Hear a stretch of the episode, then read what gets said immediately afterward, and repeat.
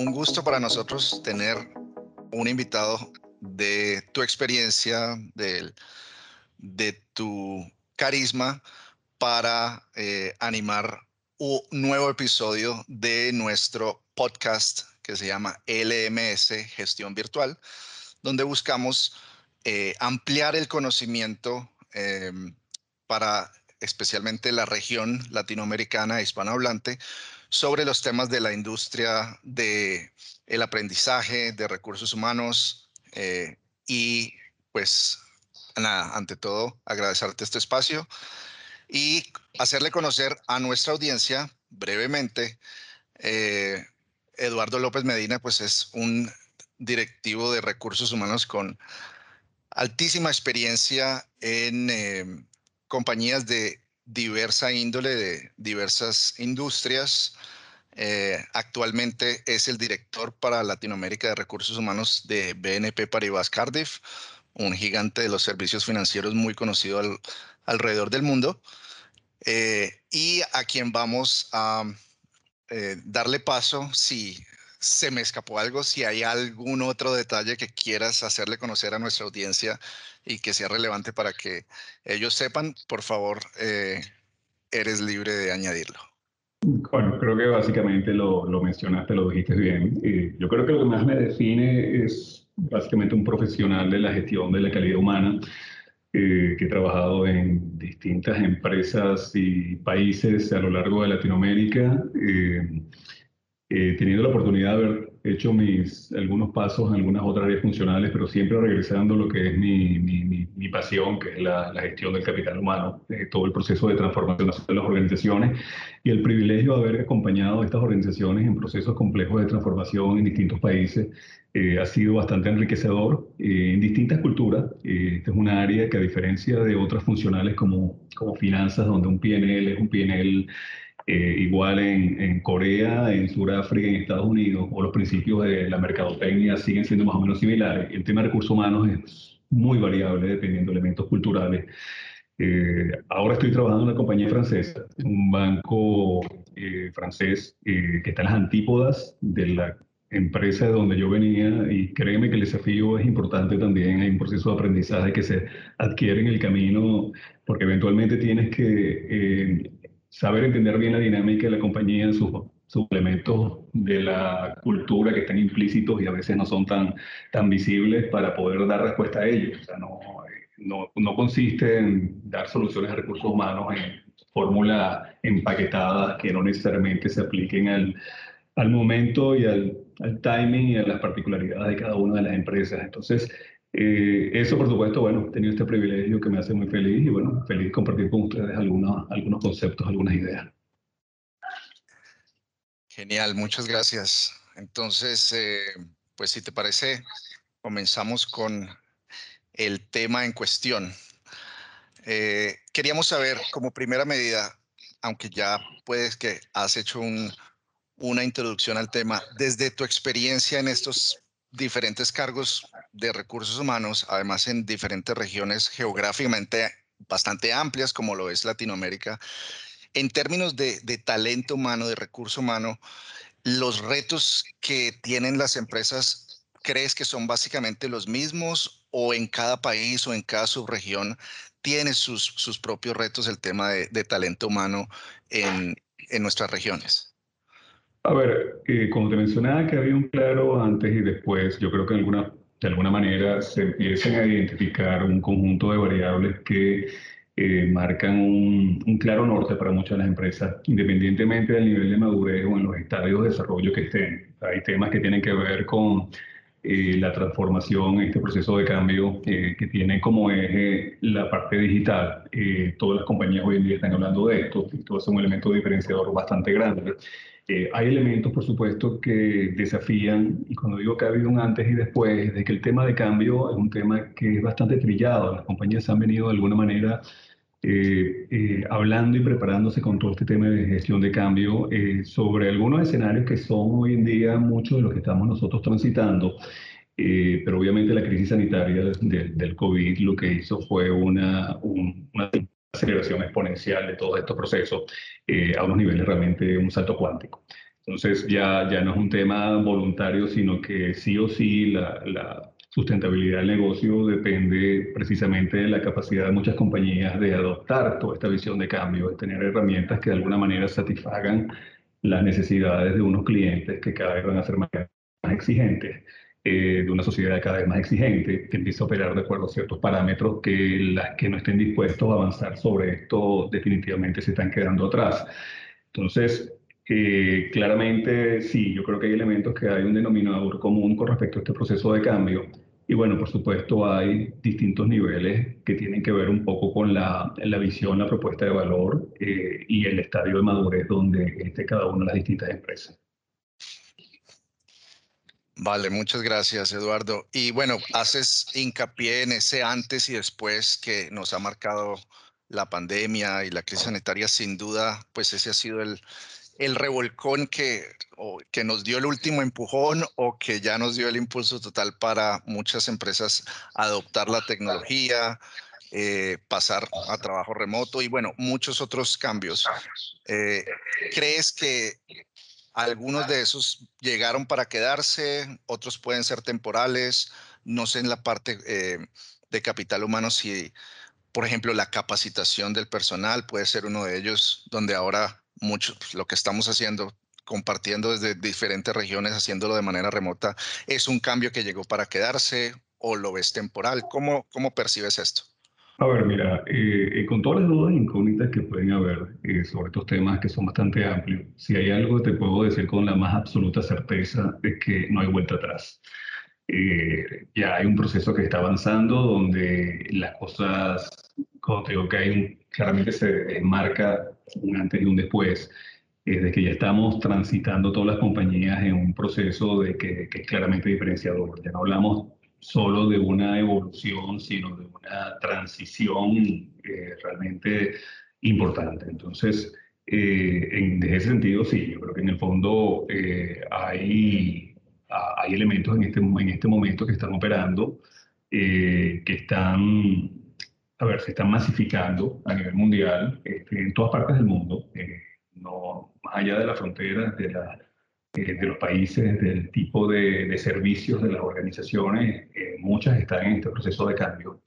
el tema de la flexibilidad, por supuesto, y bueno, vamos a hablar un poco cómo opera todos estos distintos componentes de la transformación, pero naturalmente la, la, dinámica de trabajo cambió, cambió de una forma sustancial. el hecho de de estos, digamos, coqueteos, este flirting que había anteriormente con algunos beneficios exóticos, como anteriormente eran exóticos de, de, trabajo remoto, de trabajo de casa, bueno, se convirtió en una nueva realidad. Eh, esta nueva realidad que, que hoy en día ya, ya, ya, lo que marca es una forma de, de trabajo que, que es consistente ya las organizaciones tienen que adaptarse de alguna manera a criterios totalmente diferentes que te cambia sustancialmente la dinámica de una organización, eh, la forma de medirla, la forma de conectar con las personas y, bueno, por supuesto te abre un espacio muy, muy complicado de, de a ver, de, de, generar la empatía y la conexión con tu talento en un contexto de mucha,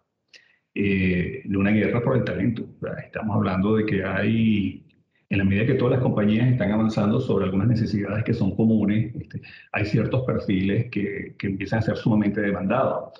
Y, y de estos perfiles, si tú los tienes, tienes que buscar una forma de cuidarlos. Si no los tienes, tienes que buscar una fórmula de, de traerlos, comprarlos, buy-in, o tienes que desarrollarlos de una forma acelerada.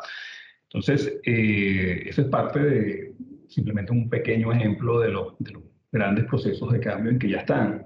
Eh, lo que sí está claro de que eh, no hay tiempo que perder, hay una necesidad de, velocidad. Eh, esta variable de velocidad tiene un peso muy importante en la ecuación.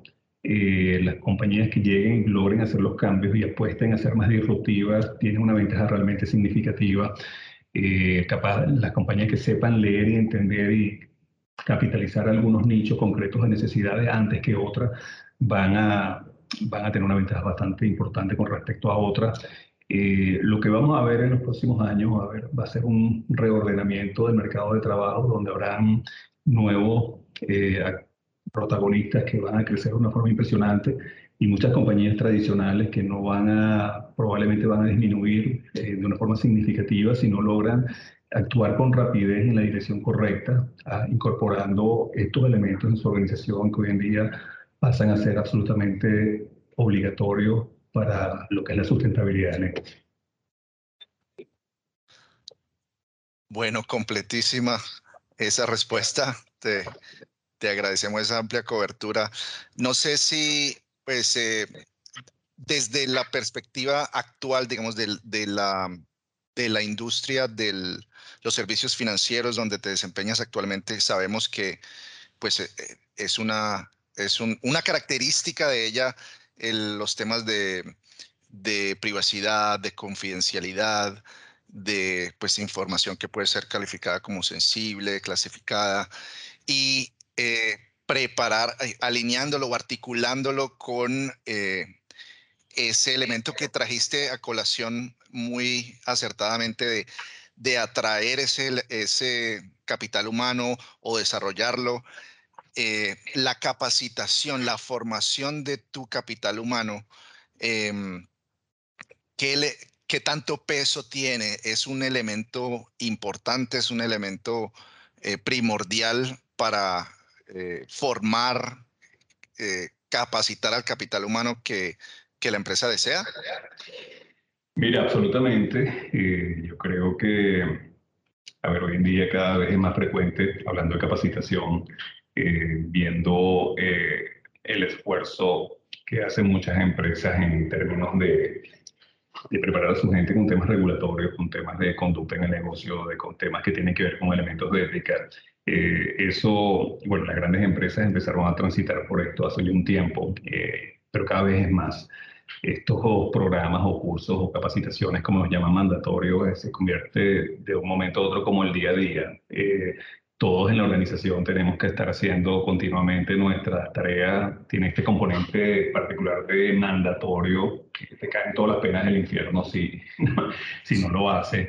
Eh, eh, porque las compañías tienen unos objetivos bien importantes de, cumplimiento. Esto, más allá de, de, la preparación y la capacitación, hay regulaciones que exigen eh, que te monitorean el negocio con, una multa muy complicada y que puede tener más allá de un impacto financiero, un impacto en la reputación, el hecho que tú no estés en cumplimiento y que no ofrezcas las suficientes condiciones de garantía de seguridad en un mundo que es bastante amplio. O sea, cada vez vemos más, sobre todo para mí que es nuevo, el, desde el tiempo que estoy trabajando en el banco, eh, ver la, el, el, continuo flujo de, de procesos de capacitación sobre elementos que tienen que ver con manejo de seguridad, cuestiones de información, o sea, muchos temas que son absolutamente regulatorios. Eh, eso hoy en día ocupa un porcentaje importante de, de nuestras capacitaciones. Eh, no es lo que las personas escogen, no es lo que muchas veces nos gustaría hacer. De nuevo, no es opcional, simplemente hay que hacerlo.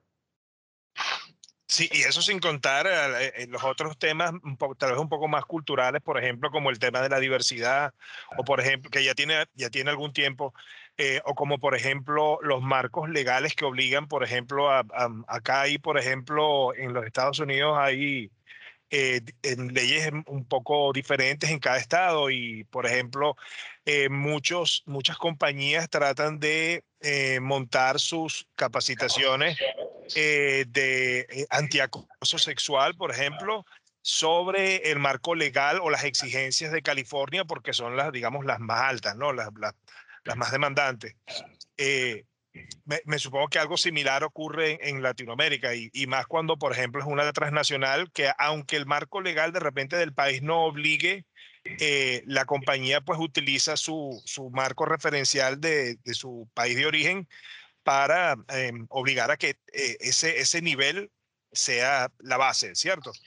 Sí, bueno, hay, hay ciertas megatendencias que ya empiezan a tener una dimensión global y que dentro de esta dimensión global hay distintas formas como se, se obliga o se exige o el, el, tono viene un poco por algunas exigencias que pueden cambiar de un país a otro.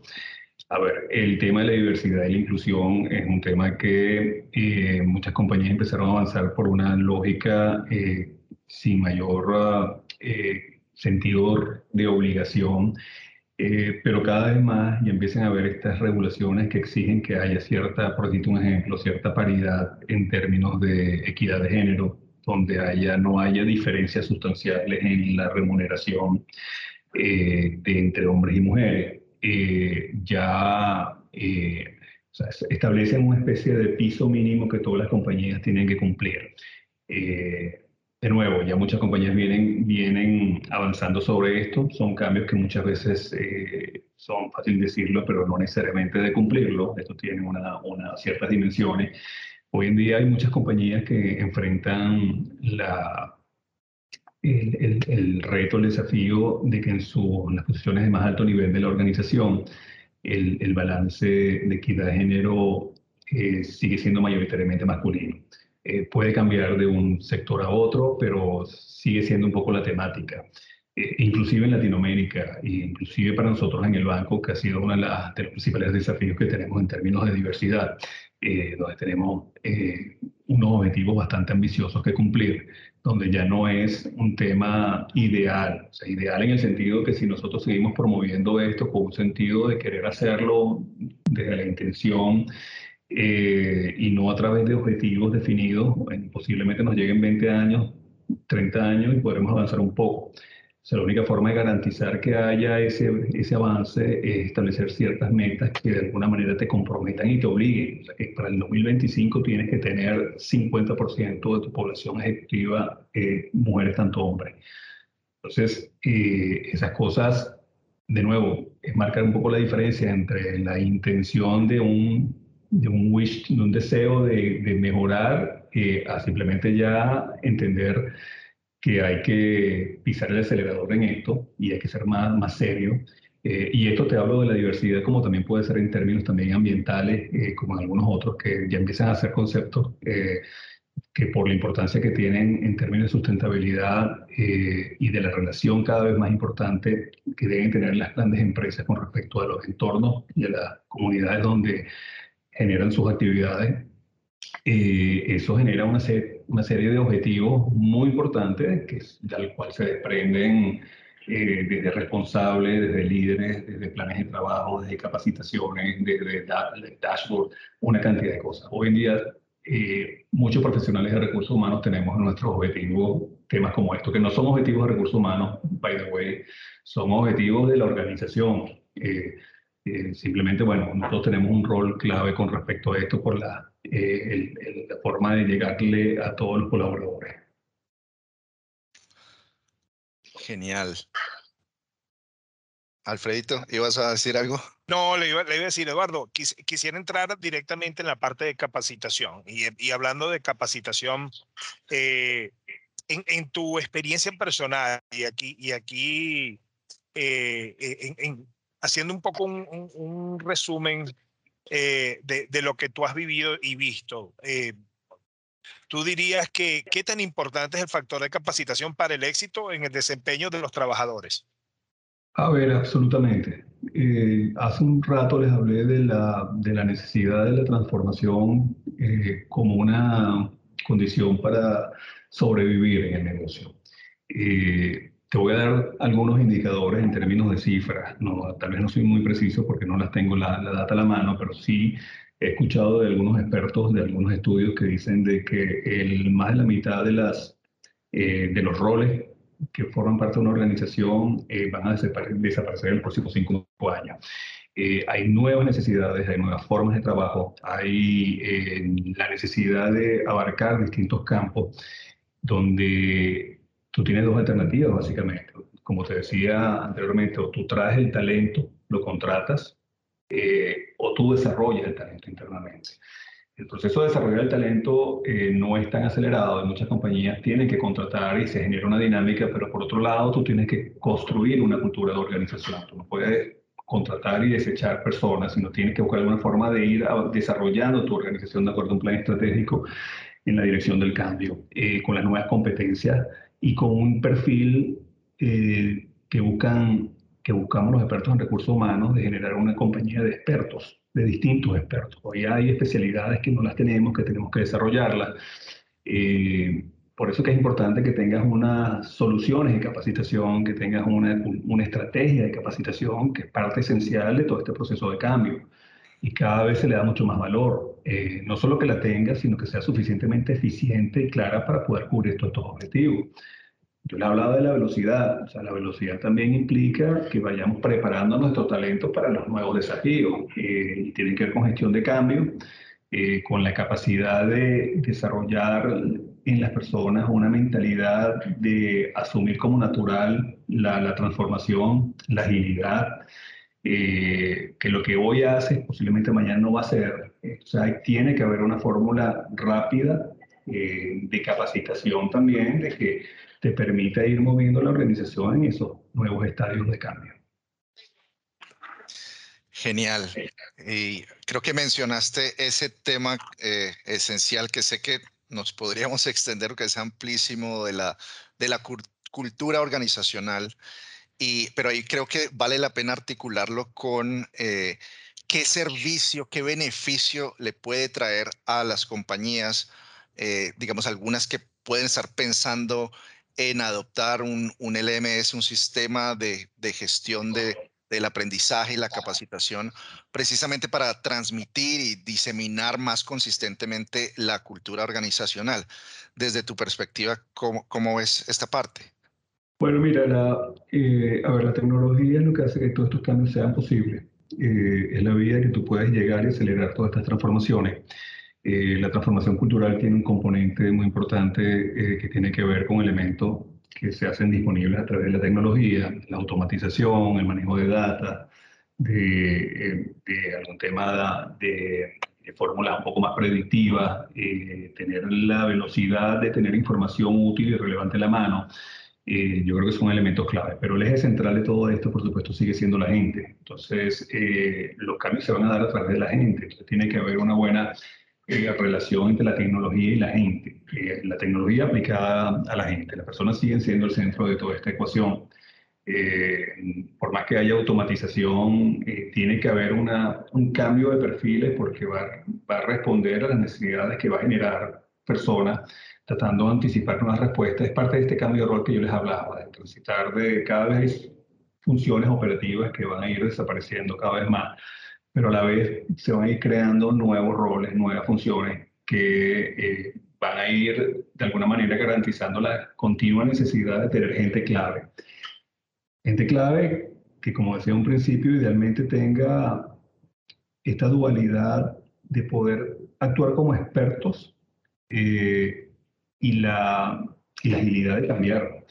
Eh, las compañías quieren de alguna manera formar una, una, una cultura de expertos, eh, pero también, bueno, ir de procesos a, interacciones, tener de alguna manera eh, sistemas mucho más líquidos, cuando digo más líquidos, que no sean rígidos, que permitan cierta fluidez en este avanzar esto. Los modelos muy rígidos no, no van a poder sostenerse por mucho tiempo. Por eso que se habla mucho desde la agilidad, desde la colaboración y cómo han cambiado los procesos en antes y después de una visión un poco más rígida de procesos a un tema mucho más de interacciones, de colaboraciones, de co-creación de ideas, todo esto. Pero todo esto, por supuesto, eh, no pudiera avanzar sino a través de la tecnología. Exacto, digamos que la tecnología no, no es magia, sino viene acompañado de de un cambio cultural o de un empuje, otras cosas adicionales que se requieren, pues no se van a, no se van a lograr los objetivos. La cultura, a ver, la, la, tecnología es el, el enabler, el que va a agilizar, el que va a gatillar un poco de alguna manera este proceso de transformación cultural, para que esto sea eh, algo que se pueda tangibilizar y no sea simplemente un, un cliché, eh, una etiqueta y al final todo sigue siendo igual. Eh, pero sí, ese proceso de transformación eh, cultural tiene que tener obviamente este, este y otros conceptos, porque cambia también la dinámica de interacción entre las personas. la, hoy se habla hoy en día mucho de colaboración. Entonces, eh, la parte de cómo está cambiando la dinámica de la organización desde recursos humanos un poco con estos dos, con estos dos ejes de tecnología y de agilidad. Buenísimo. ¿qué consejo le darías a, una persona o a, que esté en una posición similar a la tuya le daría, o a una compañía que está simplemente creciendo y que está pensando en, en, implementar cambios culturales, incluyendo algunas, algunas herramientas tecnológicas como pudiera ser un LMS, ¿no? ¿Qué, qué recomendación le darías para, para, en términos de sistematizar sus procesos de capacitación? ¿Qué deberían ellos tomar en cuenta? Es buena tu pregunta y, y no es fácil de, de, resumir porque aquí aplican varias variables. A ver, hay un elemento que está en el DNA de recursos humanos, de los verdaderos profesionales de recursos humanos, que tiene que ver con esa capacidad de, estar muy abierto, muy, muy pendiente cuáles son las tendencias que hay en el mercado. Eh, nosotros somos de alguna manera como una ventana que trae a la organización necesidades, desafíos, información, tendencias. Eh, mucha información está disponible. Eh, un poco para hacer entender cómo se están moviendo las organizaciones, cómo están respondiendo de alguna manera. Y eso fue bastante evidente con todos estos planes de, de, retorno y cómo eh, las compañías de un minuto a otro tuvieron que ir a un trabajo remoto y después un trabajo.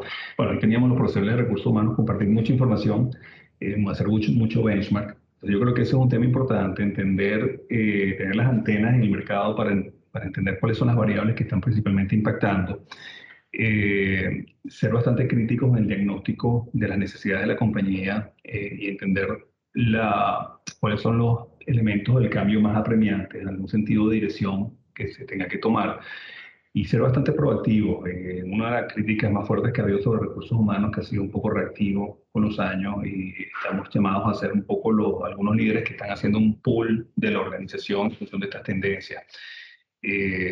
hoy hay una, una búsqueda muy importante en todos los segmentos de creación de valor. Eh, la creación de valor no es un concepto de marketing para nuestros clientes finales, sino la creación de valor dentro de la organización. Entonces hay que hacer el diagnóstico de la organización y buscar siempre mayor eficiencia con el manejo de la tecnología y buscarlo a través de soluciones que sean compatibles con, con tus sistemas y tus procesos. Eh, y lo digo y quiero ser bastante honesto, hay una, eh, hay una disponibilidad enorme de plataformas y soluciones que son muchas muy positivas que se están creando y hay una buena, muy buena competencia para saber entender bien cuáles son las que te pueden ayudar, cuáles son las que mejor te, se adaptan a, a las necesidades que puedes tener eh, de acuerdo a las dimensiones, de acuerdo al, el proceso, el, nivel del proceso en que te encuentres o lo que ya, ya tengas. Eh, entonces, claro, hay, un poco resumiendo, eh, hay un elemento externo de mirar hacia afuera, entender las tendencias, y un elemento muy interno de, que tiene que ver con este proceso de hacer un diagnóstico claro y después, bueno, ver cómo tratar de cerrar estos aspectos eh, asociados con el tema de la gente.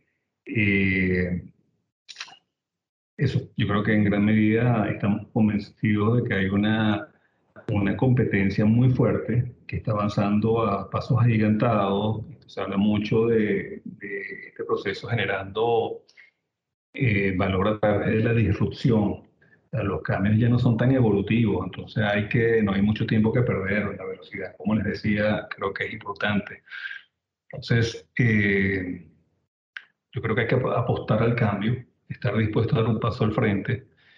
Eh, toda la organización está en una necesidad de cambio y mal puede recursos humanos operar esta liderar este proceso de cambio si no da una mirada también interna a sus procesos y a sus estructuras y inicia de alguna forma un proceso de transformación también de, de, recursos humanos. Entonces, eh, a ver, yo creo como, digo de nuevo, creo que lo mencioné al principio, de que son tendencias a donde están apuntando muchas compañías, eh, adaptan algún tipo de modelo y de alguna manera sí hay, hay, hay, hay soluciones que están implícitas en estos modelos y simplemente buscar la forma de implementar aquellas que pueden tener sentido y hacerlo en la forma que sea lógica para la organización. Pero eh, en, resumen, yo creo que apostar al cambio, decidir el cambio, este, cuestionar siempre qué puedes hacer diferente. Y creo que esto es un tema eh, no solo de las organizaciones, sino que tiene que ver también como eh, en día como propuesta de vida. todas las personas estamos en el momento, un proceso de transición y entender que en este cambio cuáles son las cosas que debes de hacer de una manera diferente y mejor. Gracias, Eduardo. Bueno, no, yo creo que ha sido un, un enriquecedor encuentro. Uh, han sido unos aportes valiosísimos que sé que la audiencia de nuestro podcast LMS Gestión Virtual van a estar muy agradecidos. Eh, nosotros, en primera medida, agradecerte, Eduardo, este espacio. Eh, esperar poder contar con una próxima presencia, porque no? Con ya, no sé, uno, unos temas más puntuales, de pronto un poco más de espacio para extendernos en lo, que eh, las tendencias y lo que creas sea exactamente. Eh, pero ante todo, muchísimas gracias porque sé que nuestra audiencia va a quedar complacida de, de escuchar este, estos valiosísimos aportes que hoy nos has brindado. Muchísimas gracias, Eduardo. Ha sido un gusto de verdad. Y eh, eh, me quedaba una sola cosita que te quería preguntar, eh, lo más corto que, que, tú puedas contestarlo.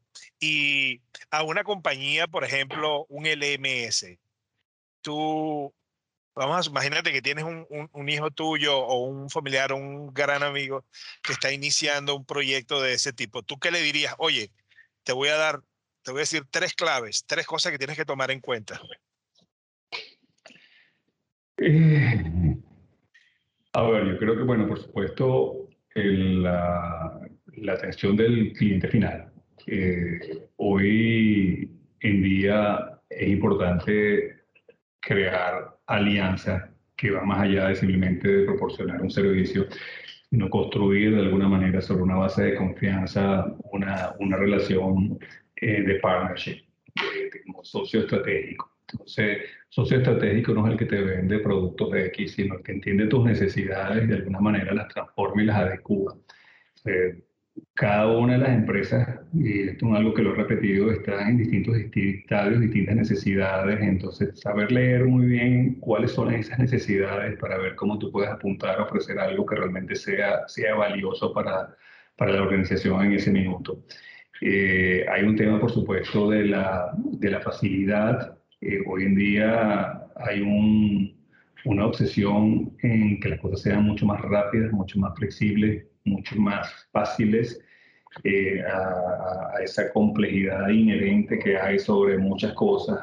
yo creo que mientras más rápido podemos hacer cosas que sean simples, fáciles de entender y que tengan, por supuesto, su, su, riqueza en términos de contenidos y en términos de, de las capacidades de su solución, pero que, que ofrezca una experiencia de usuario realmente fácil y cómoda, amigable, porque las personas no tienen paciencia cuando las cosas no funcionan y son rápidas en descartar. Hoy en día no hay mucha tolerancia para la frustración, a los errores eh, y, por eso, bueno, hay que, por eso vuelvo otra vez al tema de que tienes que construir una confianza para leer bien y, y para mí justificar cuando las cosas no se han dado de la forma que las personas esperan. Eh, no sé si tienes algún otro comentario, Manuel, para cerrarla. No, eh, pues un, buen abrebocas que nos, que nos permite, Eduardo, eh, sí, como, como dice Man, de una vista muy general, de una perspectiva amplia, pero queríamos tener esa perspectiva para más adelante, pues ya profundizar en temas como más puntuales que sabemos ah, tienes el conocimiento y la motivación para, para unos próximos episodios abordarlos con, con nuestra audiencia. Muchas gracias, Eduardo. Perfecto, aquí queda la orden cuando quieran. Así que, bueno, un abrazo. Y vale, muchas gracias, Eduardo. Cuídate. Hasta luego, que estén bien. Bye. Chao, chao. Gracias.